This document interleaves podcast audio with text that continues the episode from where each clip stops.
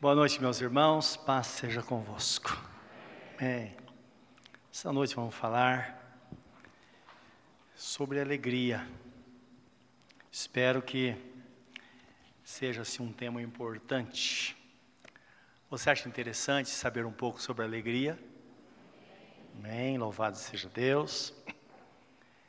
Ontem eu já estava deitado para dormir, já me durmo muito tarde e estava deitado, de repente veio um pensamento.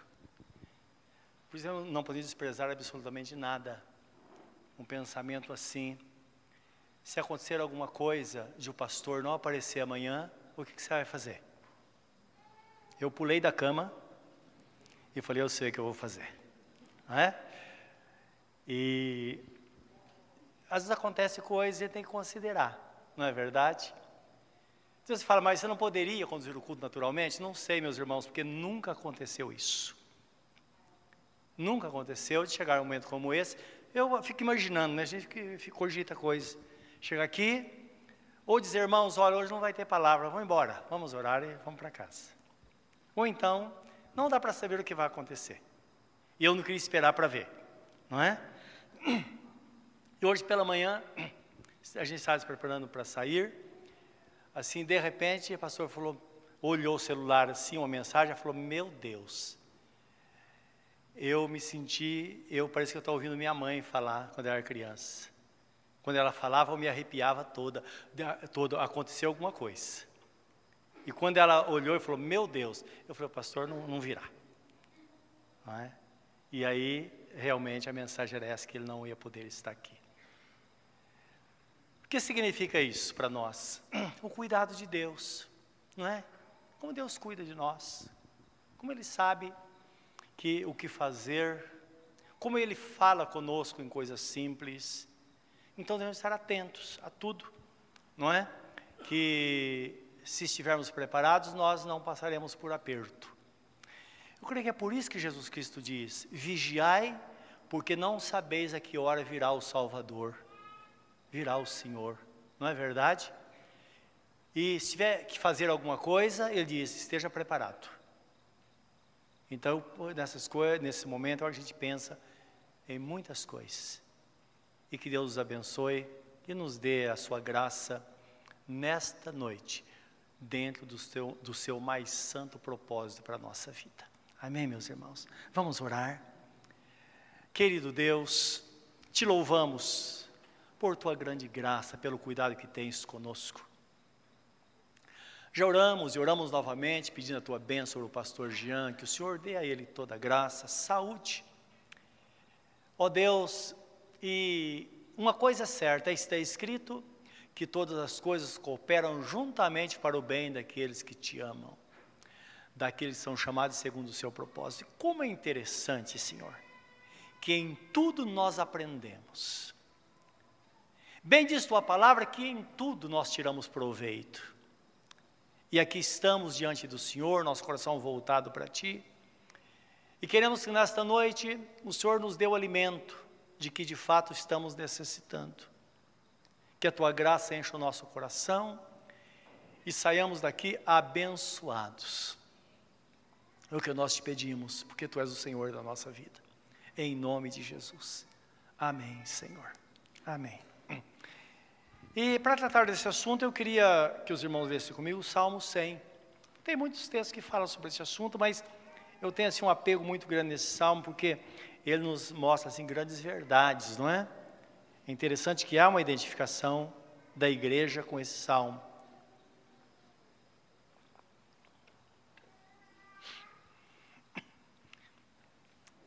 Que diz assim a palavra de Deus: Celebrai com júbilo ao Senhor todos os moradores da terra.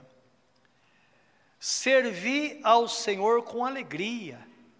Apresentai-vos a Ele com um canto.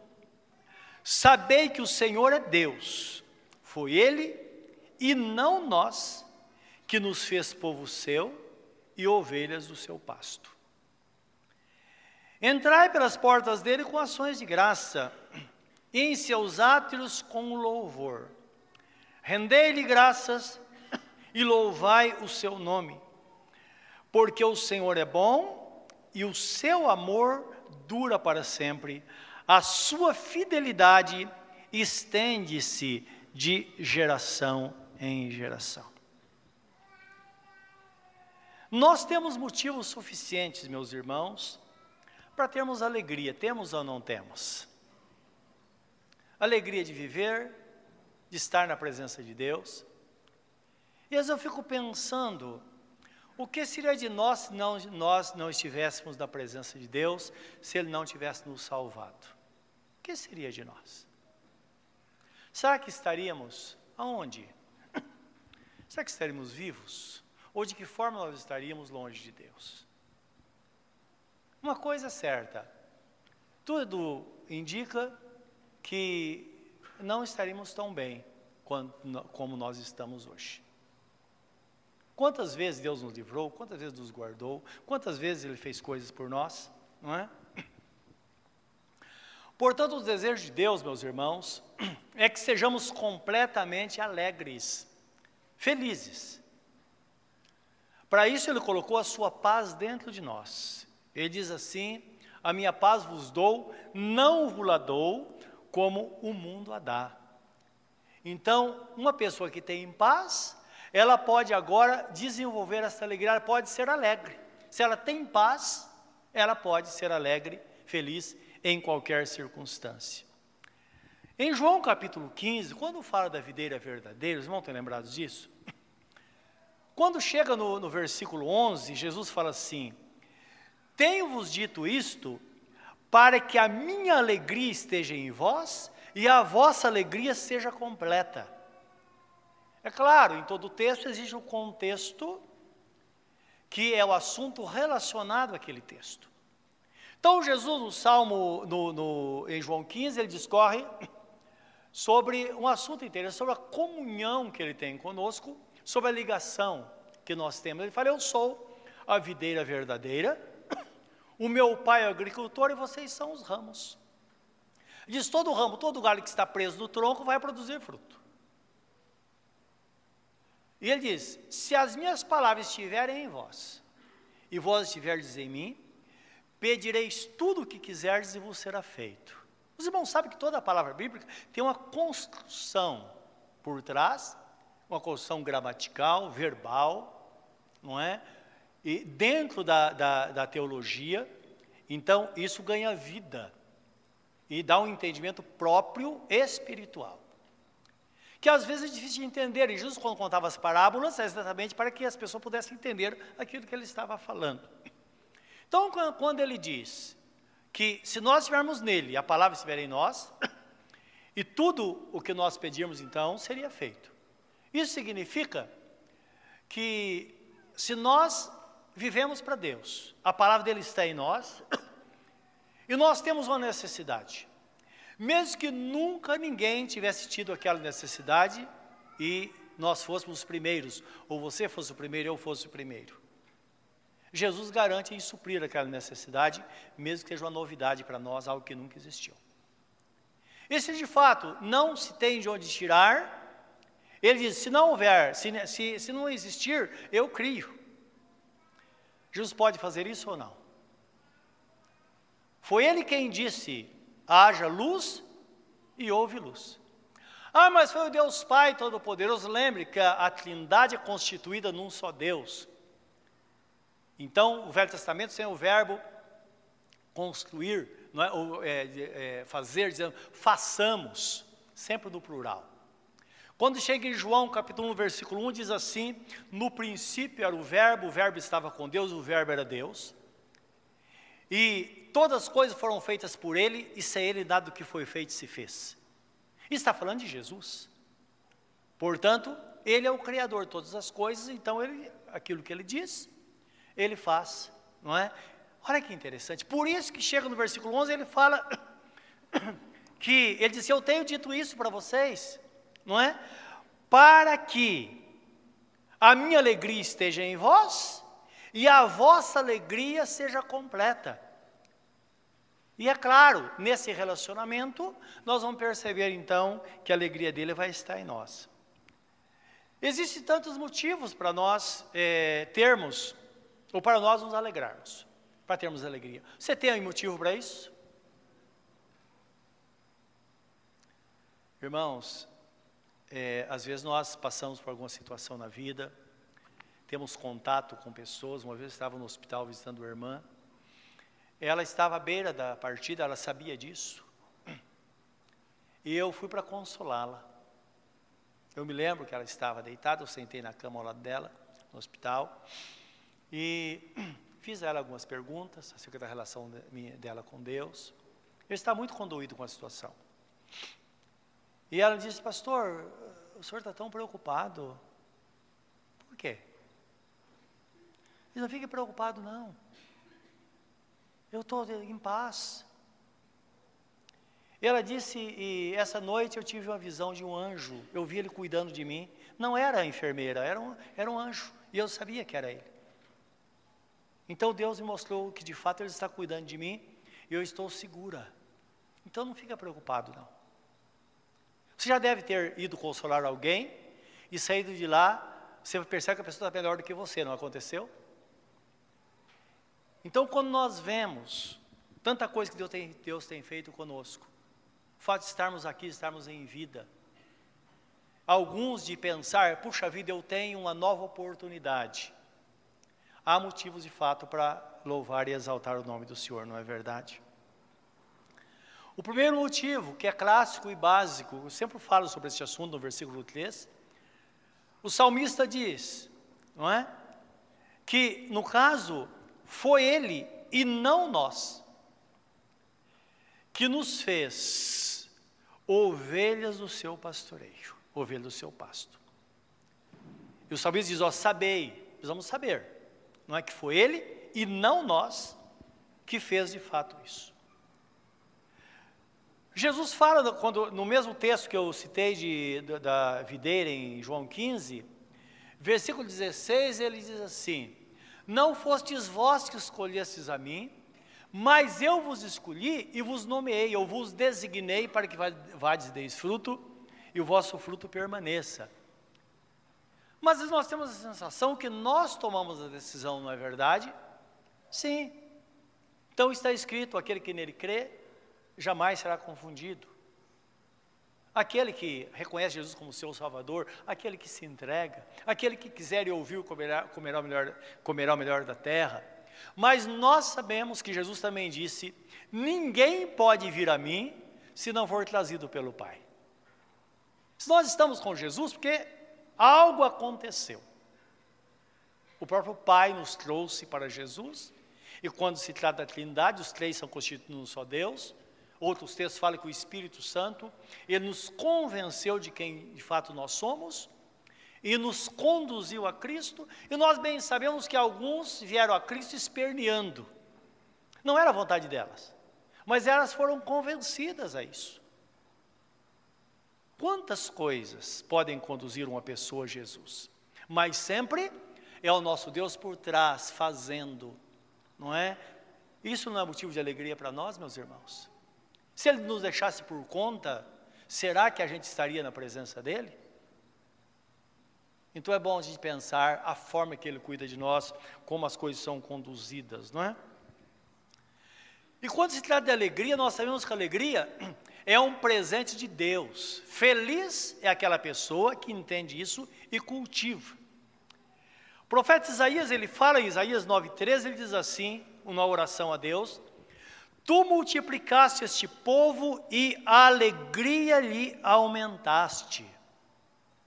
Então, indicando que Deus, é Deus quem nos abençoa, e é Deus quem nos dá alegria, e é Deus que faz com que a alegria seja aumentada dentro de nós, através da compreensão que nós passamos a ter do reino de Deus. Alegria é o selo do reino. Por isso, como crentes, nós precisamos aprender, entender, não é? Que de fato a tristeza não faz parte do reino de Deus. A tristeza é um elemento do reino dos homens. Tanto é que na, ter, na eternidade não vai ter tristeza. Então a Bíblia Sagrada é clara em dizer: será banida toda tristeza e Ele vai enxugar dos nossos olhos toda lágrima. Estou indicando o reino de Deus, não, não, há, não é lugar de tristeza. Romanos 14, 17 diz assim: O reino de Deus não é comida, nem bebida, mas justiça, paz e alegria no Espírito Santo. Se nós invertermos essa palavra, então nós vamos descobrir que o reino dos homens, ou no reino deste mundo, a marca deste reino, o reino, o selo deste reino, do reino deste mundo, é comida, bebida, injustiça, tribulação, angústia, não é? Ansiedade, tristeza e tristeza. As coisas deste mundo. Agora, o reino de Deus, não. O reino de Deus, a, a, a comida não é comida, nem bebida, mas sim justiça, paz e alegria no Espírito Santo. Isso significa, meus irmãos, que alegria ela é colocada em nós independente das circunstâncias. Que vamos pensar. Alegria está no Espírito Santo, como todos os dons estão no Espírito, a ideia é essa. O Espírito Santo está em nós, portanto, a alegria está em nós. Assim como os dons, o que o apóstolo Paulo diz a Timóteo: Timóteo, desenvolve o dom que há em ti, está aí. Ele tinha uma necessidade, e a, da, aquela necessidade dependia de um dom para que ele pudesse administrar aquela situação. E ele estava procurando e ele diz: Olha, está em você, desenvolve. Alegria está em nós. Senhor, me dá alegria. A alegria está em você. Desenvolve esta alegria. Faça alguma coisa, não é? Então, essa alegria será, ela será evidenciada, independente se nós temos comida, bebida ou não.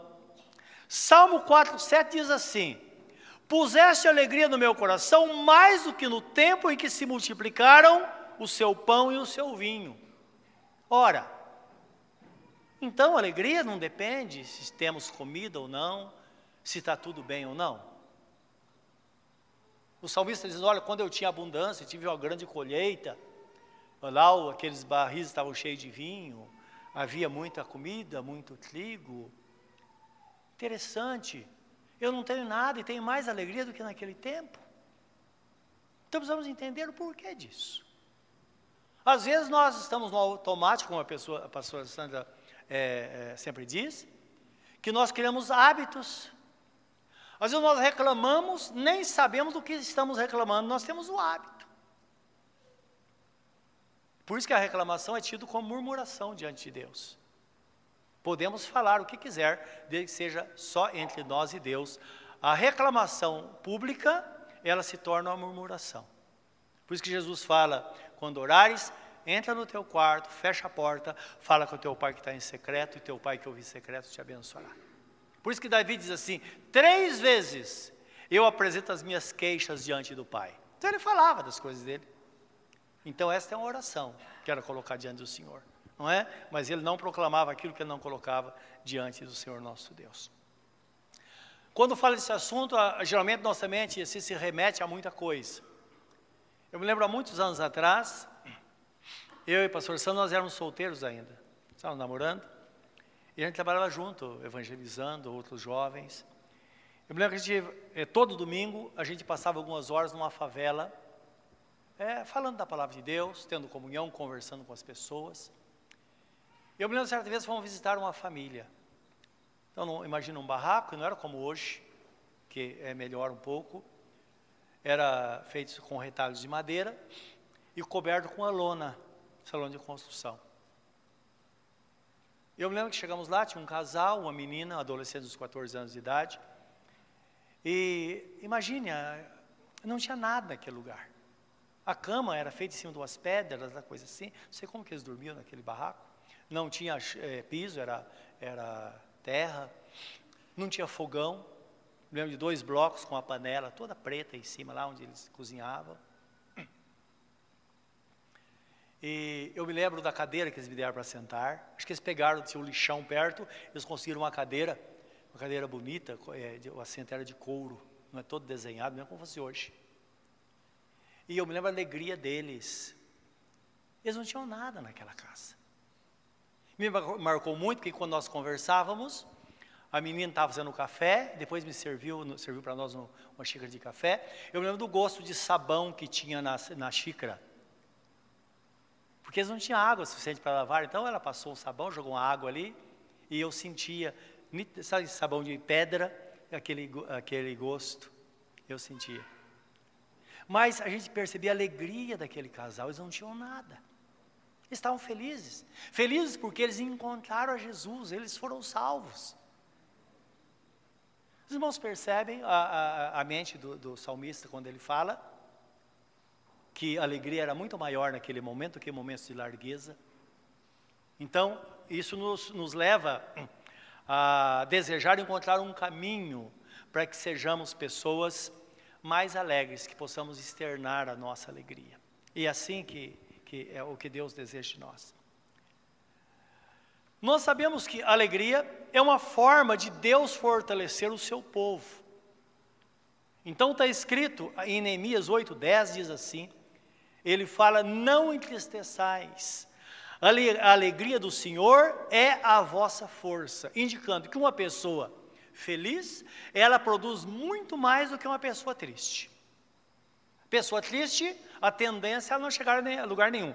Se você já fez uma entrevista de emprego e você está muito triste, é quase 100% de chance que você não vai ser dono da vaga. Não é verdade? Se a pessoa está feliz, as coisas acontecem. Então, alegria, de fato, é a forma que Deus colocou em nós, para nós, é, é, é, para nos fortalecermos, não é? Para que a gente possa, então, buscar coisas, coisas melhores, experimentar as coisas melhores e as bênçãos do Senhor nosso Deus. Ora, se alegria é a nossa força, é uma palavra que eles receberam de Deus através do profeta é, Neemias, momento de muita confusão. Eles estavam escravos, receberam uma grande libertação.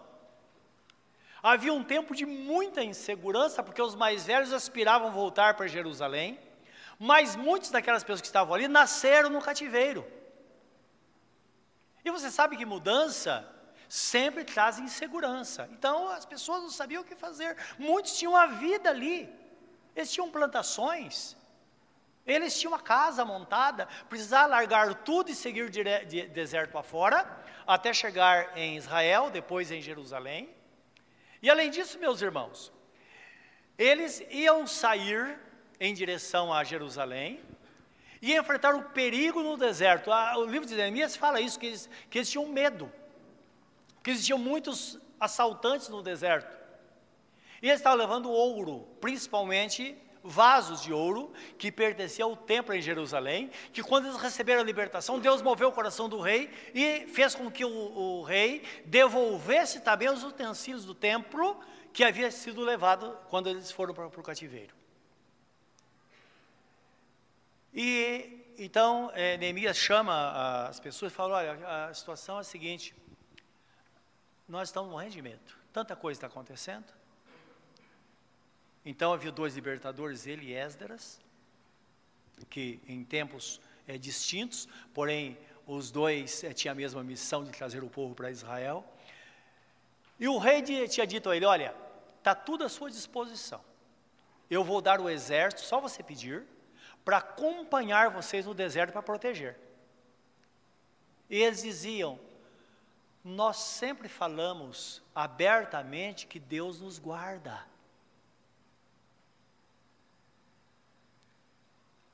E agora, o que nós vamos fazer? Aceitar o exército para nos guardar não seria uma demonstração de fraqueza e falta de confiança em Deus? Então imagine a confusão que estava na mente deles. E ele fala: não, vocês não estão percebendo o que Deus está fazendo conosco? Se alegrem. Se alegrem porque eu já tomei uma decisão. Ele diz: quer saber de uma coisa? Vamos jejuar durante três dias, ninguém vai comer nada ou beber nada e vão colocar diante de Deus para que Deus nos dê a proteção. Depois do jejum, eles pegaram tudo, saíram do deserto afora e foram parar em Jerusalém. E depois ele testemunha: ninguém mexeu com a gente. Dá para entender isso? De fato, aquilo que eles testemunharam era verdade. E muitas vezes nós sabemos que a insegurança pode causar, tirar a nossa paz, tirar a alegria. Sempre a, a, a preocupação diz respeito ao futuro. Talvez seja por isso que a Bíblia Sagrada, por muitas vezes, Jesus diz assim: Olha, basta cada dia o seu próprio mal. Está preocupando com, preocupado com o quê? Com o que está preocupado?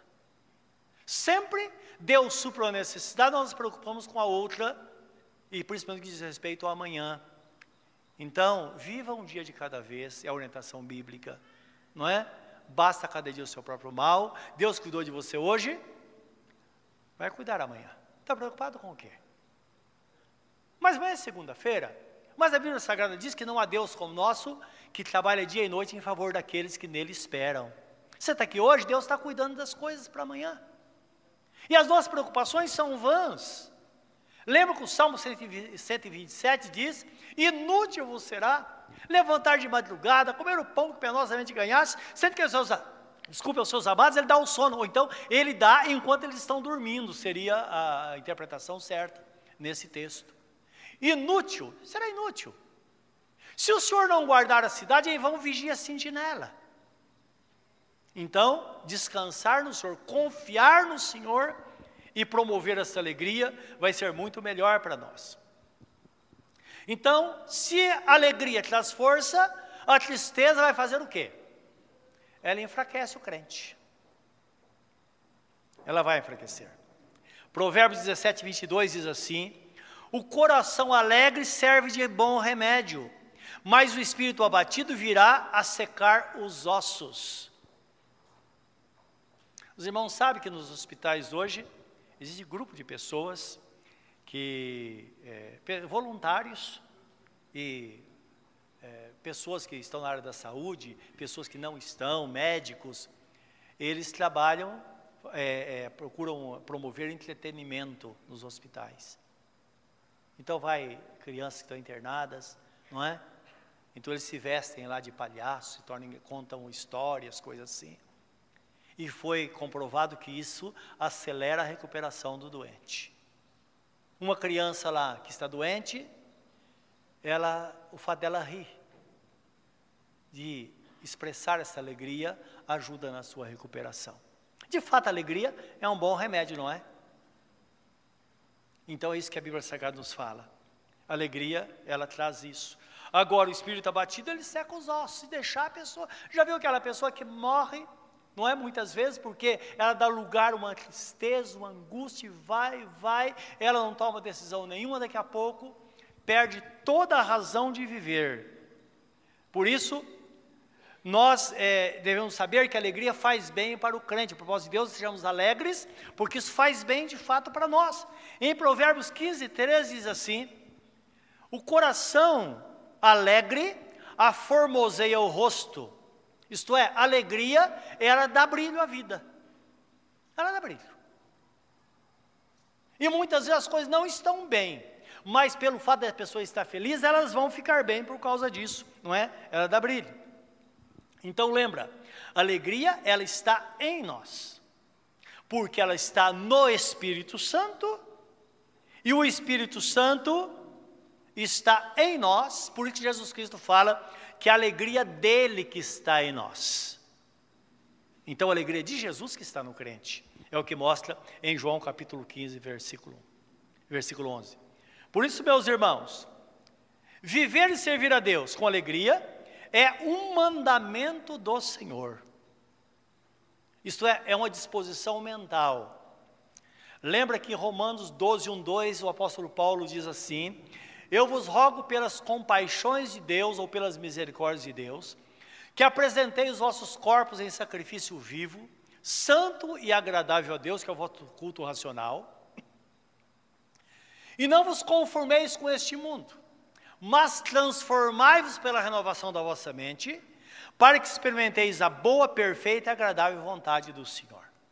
Então ele está dizendo: olha, entra na forma que vai dar certo. Então lembra, existe a forma do mundo, onde a alegria vem pela comida, pela bebida, por coisas passageiras.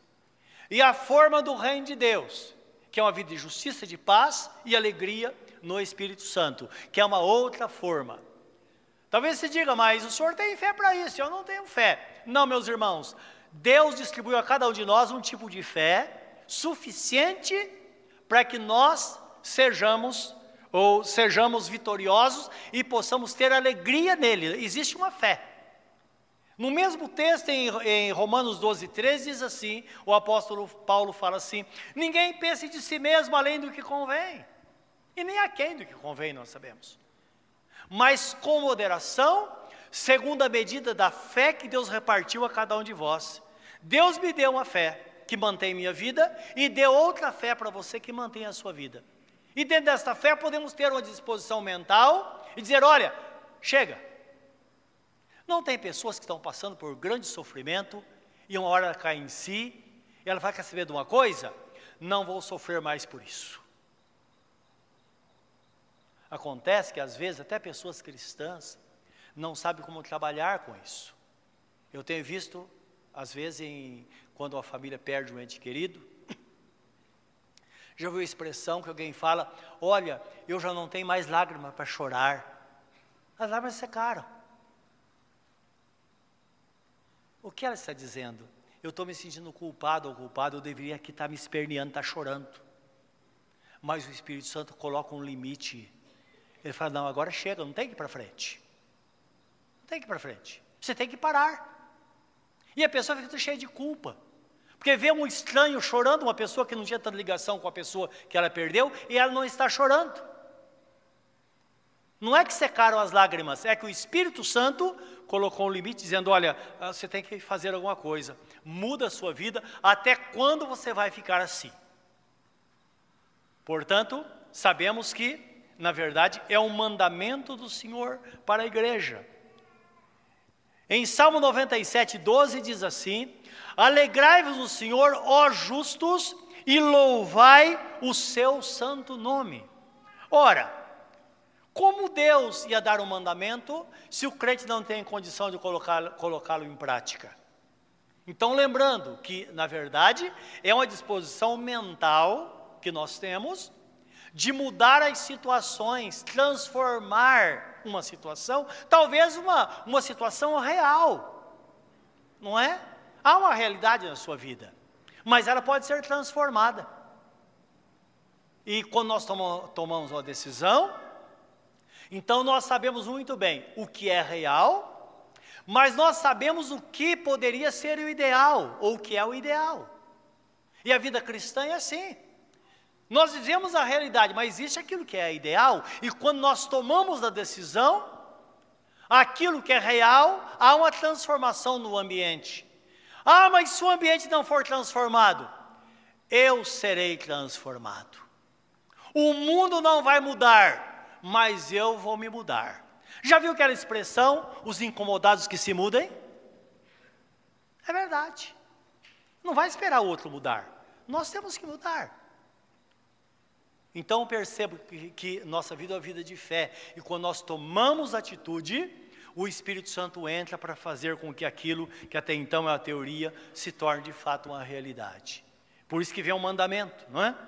Salmo 32, 11 diz assim: Alegrai-vos no Senhor e regozijai-vos, vós os justos, e cantai alegremente, todos vós que sois retos de coração.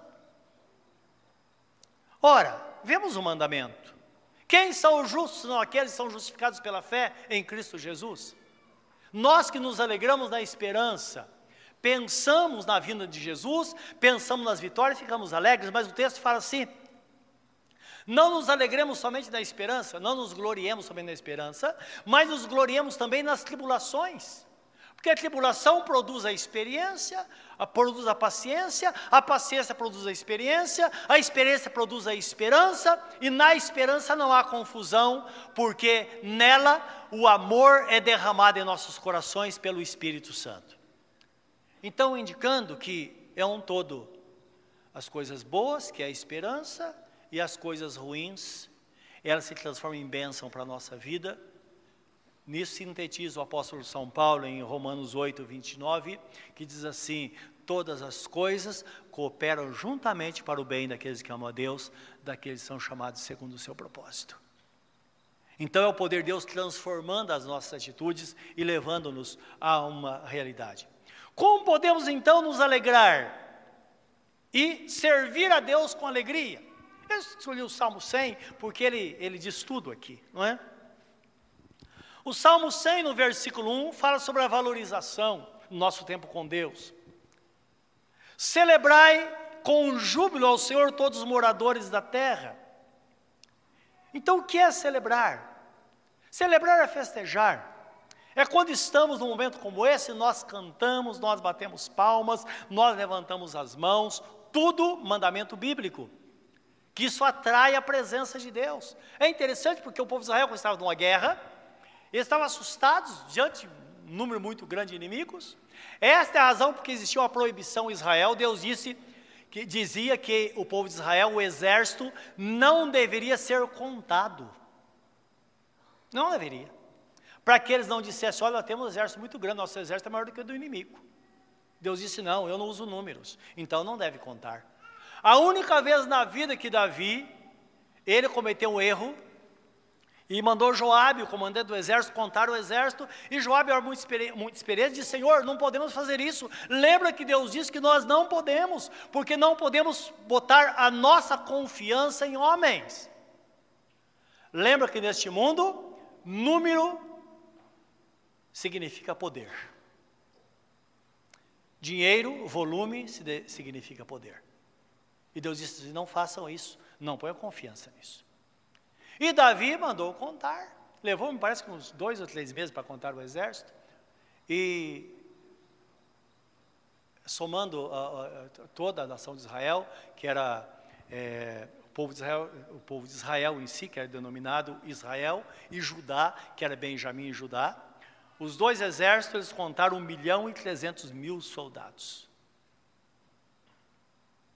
Quando Joabe chegou com o número e disse, olha aqui, está aqui o número. Ao invés de trazer alegria, eles tiveram tristeza. Porque imediatamente Davi percebeu a burrada que tinha feito. E Deus o chamou imediatamente. Disse: Davi, você não devia ter feito isso. Eu vou ter que punir você por alguma coisa, por isso. Estava no período da lei. Eu tenho que fazer alguma coisa. Você vai ter que escolher. Você quer ser perseguido pelo seu inimigo por um determinado tempo, dois meses me parece, eu vou entregar você na mão dos homens, ou eu mesmo vou dar um jeito em você. Onde Davi fala, Senhor, faça o Senhor o que o Senhor quiser comigo, porque é melhor cair nas suas mãos, o Senhor é justo, o Senhor é misericordioso. Não me, não me deixe cair na mão dos homens, que os homens são cruéis. E de repente ele teve uma visão, ele viu um anjo com a espada sobre a cidade de Jerusalém. E Deus ia destruir a cidade e matar todo mundo. Aí Davi se humilha e fala: Senhor, que culpa tem as tuas ovelhas? Eu que cometi a loucura. E ali Deus aceitou a sua intercessão. E então lá ele compra um campo e oferece sacrifícios a Deus. E ali tem um princípio muito interessante que a pessoa que vendeu o campo para ele queria, falou, não, você é um cara muito querido, então, e o rei ainda, a terra está aqui, os animais estão aqui, oferece o sacrifício a Deus, ele disse, de maneira nenhuma eu vou oferecer a Deus sacrifício, oferta que não me custe nada. E ali ele compra os animais oferece a Deus, e o anjo saiu, embanhou a espada e foi embora. E não houve mortandade lá em, em Israel. Então nós vemos, meus irmãos, que quando nós saímos da vontade de Deus, imediatamente, às vezes aquilo que poderia trazer uma grande alegria vai trazer tristeza. O que aconteceu com Davi? Eles se viram numa situação que de fato deveria voltar para Deus e depender do Senhor. Então nós devemos, estou falando do, do primeiro ponto, celebrar a Deus com alegria, com júbilo. Versículo 2 fala que Deus servir o Senhor com alegria, não é? E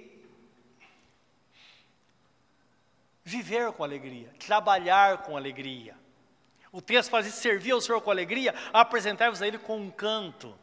Então aqui engloba você celebrar tudo aquilo que você faz para Deus. Eu, eu fico imaginando, não é? Quando você está trabalhando para o Senhor, como nós avaliamos isso? Dizem pessoas que estão trabalhando para o Senhor e elas estão trabalhando como um voluntário que, ah, não estou cobrando nada mesmo, trabalhando de graça, então eu faço de qualquer jeito. Não é assim. Qualquer pessoa que trabalha no reino de Deus deve trabalhar com tanta alegria, como se seu salário fosse o maior, o salário mais alto do país. E de fato é, porque nós trabalhamos para o Senhor. Para o Senhor. Então, desta forma, devemos trabalhar. O apóstolo São Paulo, escrevendo aos, aos Coríntios, capítulo 15, versículo 58, ele fala assim, 1 Coríntios, diz assim: Meus irmãos, sejam firmes e constantes, e sempre abundantes na obra do Senhor, sabendo que no Senhor o vosso trabalho não será vão. Então, trabalhe com alegria, faça o melhor. Não importa o que você faça, não importa o que façamos, devemos fazer o melhor, porque desta forma nós vamos servir a Deus com alegria. Versículo 3 do Salmo diz assim: Servi, ou melhor, sabei que o Senhor é Deus, foi Ele, não nós, que nos fez povo seu e ovelha do seu pastoreio. Isto é, no reino de Deus precisamos ter consciência, meus irmãos, de quem somos e a quem nós servimos. Ter consciência. Eu tenho que saber a minha estrutura, saber quem sou e saber que estou servindo ao Senhor nosso Deus. Porque o nosso Deus é o Senhor de todas as coisas e nós somos ovelhas do seu pastoreio. Então existe uma relação íntima entre a ovelha e o pastor dessas ovelhas, que na Bíblia Sagrada aponta Jesus como o bom pastor que deu a vida por nós, para que nós então nele pudéssemos ter vida em abundância. Precisamos ter consciência de fato, não é? Que somos ovelhas do Senhor. Ora, só existe uma relação plena entre o crente e a pessoa bendita nosso Senhor Jesus Cristo quando esta pessoa de fato, ela reconhece o seu papel como ovelha. Ovelha do Senhor, sendo pastoreada por ele. O apóstolo Paulo escrevendo aos Romanos, ele diz assim: Aquele a quem vocês escolheram para servir, desse vocês são servos. Então lembra, esta relação tem que ser estreitada e reconhecida, devemos ter consciência, porque assim nós vamos ter alegria porque muitas vezes não temos alegria no reino de Deus porque nós não temos consciência que de fato estamos servindo a Deus.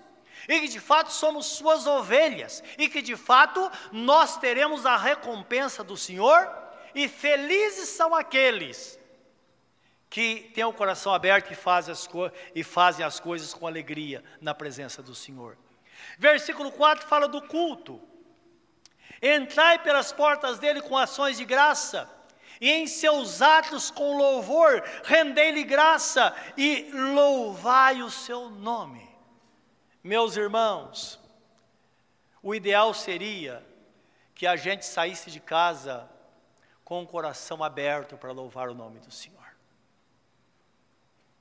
O pastor Santos estava falando da relação dos pais com as crianças, não é? Nós demonstramos isso em tudo aquilo que fazemos. Imagine chegar um momento na sua casa você falar, olha, amanhã, culto da manhã, todo mundo na igreja. Aí o filho fala, ah, pai, ah, mãe, ah, eu não vou não. O que você vai fazer? E agora, o que fazer? Tem pessoas que têm um trauma tão grande, um peso de consciência tão grande, que ela fala: você tem que ir, você vai por bem ou por mal. Outros dizem: olha, não vou forçar na verdade é que não há o que fazer. Pega uma criança, aí na idade de dois anos, até oito, nove anos de idade, vê como elas entram na igreja. Ela não tenta abrir a porta do carro quando chega no portão?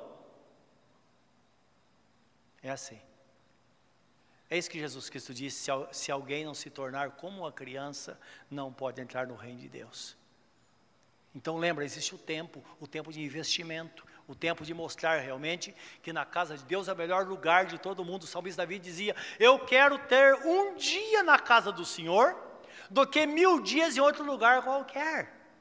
Por isso que o texto fala da alegria de estar na presença do Senhor. E de fato, Aqui é um lugar maravilhoso de estar na presença de Deus, não é verdade? Então nós nos preparamos semana toda, às vezes a vida nossa é muito corrida, muito trabalhosa, mas domingo de manhã nós chegamos aqui antes do culto da manhã. Eu creio que outros fazem isso também, é claro que fazem. E nós ficamos se você passar na rua aqui 11 da noite, meia-noite, nós estamos aqui ainda. Termina o culto, vocês vão embora.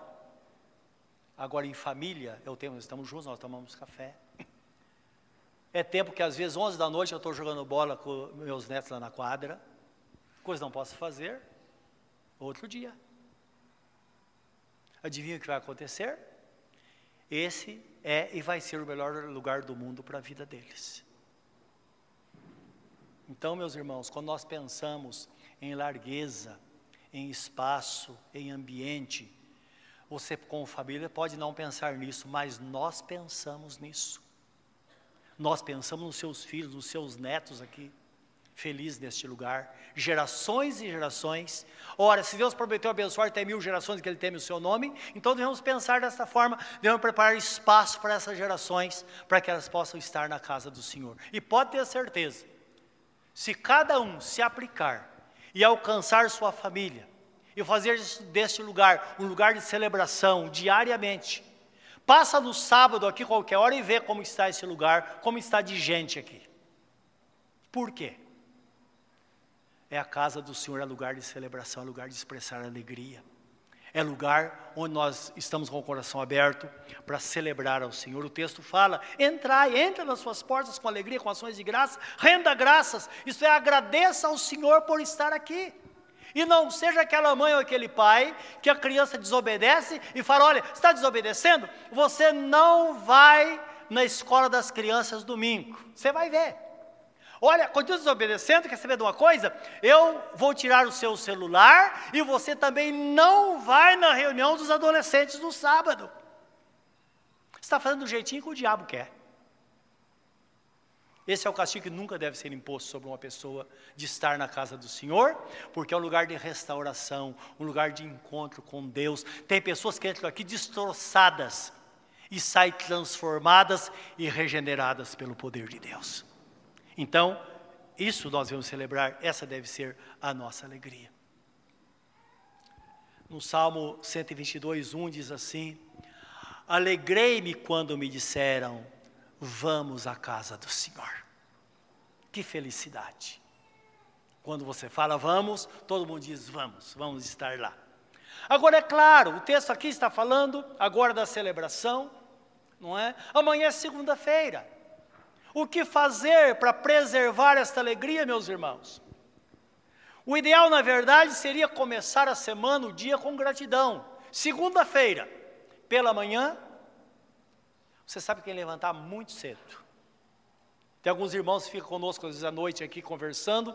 Eu falo, lembra que você tem que levantar às seis da manhã, hein? Ah, mas não tem problema, a gente dorme um pouco menos. Mas amanhã é segunda-feira. Salmo 118, o salmista diz assim: Este é o dia que o Senhor fez, regozijemo-nos e alegremos nele. Nunca diga, quem inventou a segunda-feira, quem inventou o trabalho? Foi Deus quem inventou o trabalho e foi Ele quem inventou a segunda-feira. É muito melhor levantar pela manhã e dizer: Senhor, esse é o dia que o Senhor fez e eu prometo, eu vou me alegrar nele. Não importa o que aconteça. E lembra que quando nós fazemos isso, o próprio Deus renova as nossas forças. De repente, você menos espera, já é sexta de novo. Não é assim? Então não reclame, não fique, é, é, não deixe a tristeza invadir seu coração, porque você sabe que tem algumas pessoas que segunda-feira não vai trabalhar e depois reclama quando perde o emprego, não é verdade? Então lembra, há todo um propósito, um projeto de Deus na nossa vida. Então o Senhor fez. Precisamos deixar nossas necessidades na presença do Senhor. O apóstolo São Paulo escreve aos Filipenses, capítulo 4, versículo 4 em diante. Ele diz assim: Ninguém fique ansioso por coisa alguma. Coloque em oração as suas necessidades na presença de Deus, com oração, com súplica, com ação de graças, isto é, nós podemos chorar, podemos falar com Deus, mas devemos sempre ter uma gratidão no coração. Eu geralmente quando oro, eu falo, Senhor, muito obrigado, porque vai ser assim. Obrigado que o Senhor vai fazer, o Senhor vai socorrer, o Senhor prometeu, o Senhor vai cuidar. A situação é muito dura, mas o que há impossível para Deus, meus irmãos? Ele mesmo diz: operando eu, quem impedirá? E quando nós temos essa disposição, lembra, o louvor atrai a presença de Deus. E diz: e a paz de Deus, que excede todo o entendimento, guardará os, as vossas mentes e os vossos corações em Cristo Jesus. E depois de fazer tudo, tudo que for ou no demais irmãos, diz o apóstolo São Paulo, já no versículo 8 de, de Filipenses capítulo 4, no demais irmãos, tudo que é puro, tudo que é justo, tudo que, tudo que é de boa fama, se há alguma virtude, se, se há algum louvor, que isso ocupe o vosso pensamento. Aquilo que vocês viram, aquilo que vocês observaram em mim, façam assim, vai dar certo, e o Deus da paz será com vocês. Então, se não aprender a colocar nossas necessidades na presença do Senhor, eu falei ah, no começo que geralmente nossa preocupação diz respeito ao amanhã. Lembra que Jesus Cristo disse que os gentios, eles ficam inquietos com as coisas do dia a dia, mas ele fala assim: quanto a vocês, busquem em primeiro lugar o reino de Deus e a sua justiça, e as demais coisas vos serão acrescentadas. E o bom seria, meus irmãos, a gente ter essa alegria em qualquer circunstância. Ora, se alegria é uma disposição mental, então eu posso promover a alegria. Eu posso, de repente, transformar um lamento em um momento de alegria. Eu posso mudar as situações. Posso mudar. Quebrar aquela rotina de tristeza. Existem motivos, muitos motivos. Às vezes, numa casa, para que a pessoa possa promover essa alegria. Imagine você está em casa, às vezes você é irmã com as crianças, aquelas dificuldades, a criança foi na creche a semana toda, você não teve tempo, já está cheio de culpa por causa disso, tantas coisas. De repente você fala, quer saber de uma coisa? Vamos fazer algo diferente. Faz lá um bolinho de fubá, um bolinho de cenoura, bota lá na, na, em algum lugar, bota no quintal, ou mesmo dentro de casa, ou sai, vai numa praça, algum lugar de algum parque, forra lá uma, uma, uma, uma toalha e bota aquelas coisas para fazer um piquenique com as crianças. Você acha que ela vai se esquecer disso? Não vai. Eu me lembro quando, quando os nossos filhos eram pequenos, a gente tomava alguma iniciativa assim, final de semana, a pastora Sandra preparava alguma situação e nós saíamos e era, meus irmãos, o estresse vai embora e a alegria volta de novo. Outra vez, as crianças lá, a gente às vezes apertado financeiramente, e eles viam os vizinhos brincando com um brinquedo caro, porque muitos pais fazem isso, né? Quer ver o filho feliz? Dá coisa cara para ele. E eu dizia para ele: vamos fazer algo novo pegava um serrote, um martelo, umas ferramentas lá e construía alguma coisa. Às vezes fazia um carrinho, um brinquedo, com, a, com um serrote, com um prego, martelo. Me lembro que uma vez eu fiz um, um avião para o Felipe e um helicóptero para o Guilherme. Ele era tão pequeno que ele dizia ninicóptero. Ninicóptero. Pergunta para eles do que eles se lembram hoje. Vão se lembrar dessas coisas. Então, lembra que nós temos elementos necessários para que a gente possa realmente celebrar alegria, produzir alegria e ter de fato uma vida diferente. Mas o que fazer com as desgraças do dia a dia que acontece? Quando o seu carro é roubado, quando o ladrão entra na sua casa e rouba alguma coisa, o que fazer com isso? O que fazer com as contrariedades? O que fazer quando o vizinho é, é, liga o rádio num funk lá no último volume? O que fazer? Como ter alegria nisso? Eu quero que você veja a experiência do profeta Abacuque. Ele que fala sobre a vida de fé, foi o primeiro que de fato foi profetizou, que Deus falou através dele: O meu justo viverá pela fé. E se ele retroceder, a minha alma não terá prazer nele. Então, ele fala de toda a vivência e as dificuldades que a pessoa tem aqui na terra. No final do livro, no versículo 17, Abacuque, capítulo 3, Ele tinha muitas contrariedades. Uma das contrariedades dele é que ele não conseguia entender por que é que Deus usava pessoas piores do que o povo de Israel para é, disciplinar as pessoas que eram mais justas do que os disciplinadores. Eu não entendia isso. Por quê? E tanta coisa, tanta contrariedade. Chega o versículo 17 e diz assim: Ainda que a figueira não floresça, nem haja fruto na vide, ainda que o produto da oliveira falhe, e os campos não produzam mantimento, Ainda que as ovelhas sejam exterminadas e nos currais não haja gado. Todavia, eu me alegrarei no Senhor, exultarei no Deus da minha salvação. Nossa vida pode ser zerada. Deus é aquele que levanta do pó o desvalido e do monturo necessitado e faz com que a mulher estéril se sinta tem alegria como, alegre, como uma mulher que teve muitos filhos. Só Deus pode fazer isso, só Ele pode fazer com que nossa sorte seja mudada, se de fato nós tivermos esse propósito, em qualquer circunstância, eu vou ser uma pessoa forte, porque eu vou celebrar a alegria e vou promover essa alegria, tanto na minha vida como na minha casa. Que Deus nos abençoe e nos fortaleça que a gente possa gozar dessas bênçãos de Deus que estão dentro de nós, que a gente possa movimentá-la, como diz o apóstolo São Paulo, desenvolver o dom que está em nós, então nós seremos mais felizes. Que Deus nos abençoe. Com o seu semblante na presença do Senhor neste momento. Pense nesta palavra. Jesus tem toda a provisão para a nossa vida talvez esteja cansado, sobrecarregado, oprimido. Ele quem diz: Vinde a mim, todos vós que estáis cansados e oprimidos, e eu vos aliviarei. Ele nos chama para esse alívio. Certa vez ele disse às pessoas que ouviam: Se alguém crer nas Escrituras, crê em mim, como diz as Escrituras, do seu interior fluirão rios de água viva. Outra hora diz rios de água, água viva que saltam para a vida eterna.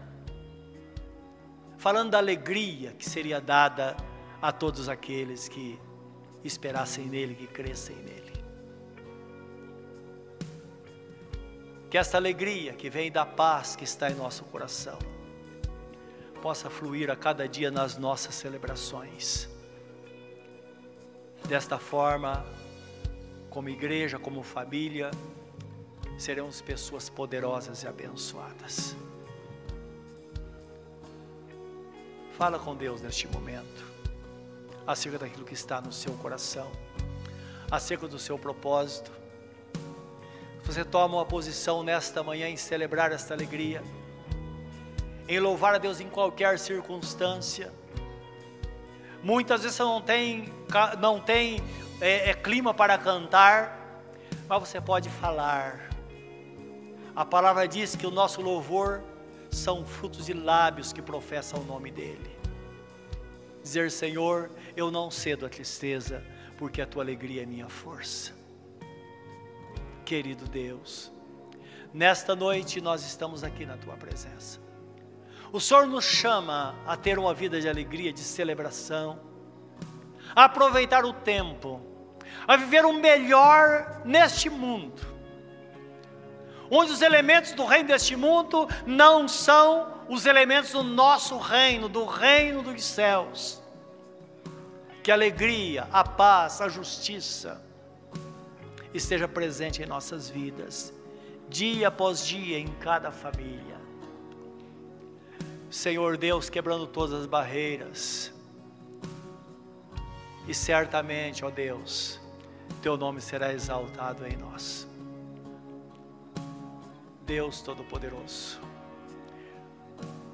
Foi o Senhor quem disse: Eu deixo-vos a minha paz.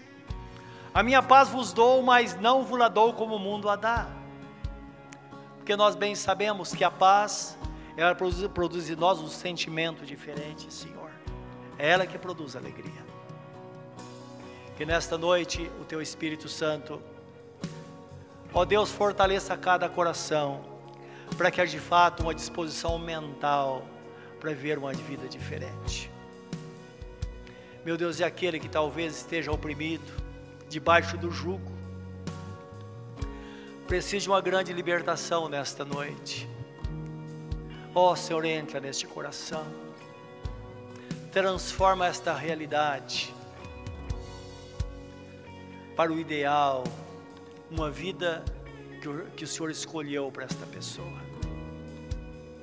Esta pessoa que tem consciência de que não está vivendo o melhor de Deus, não está vivendo esta paz do coração, que nesta noite ela tenha consciência de que Tu és o Deus Todo-Poderoso e ela é a ovelha do Senhor. Deus eterno e bendito, abençoa nesta noite poderosamente e entre em cada coração, para que sejamos aqui vitoriosos e conscientes da Tua proteção e graça sobre nós. É o que nós te pedimos hoje, em nome de Jesus Cristo, nosso Senhor. Amém, Senhor. Amém.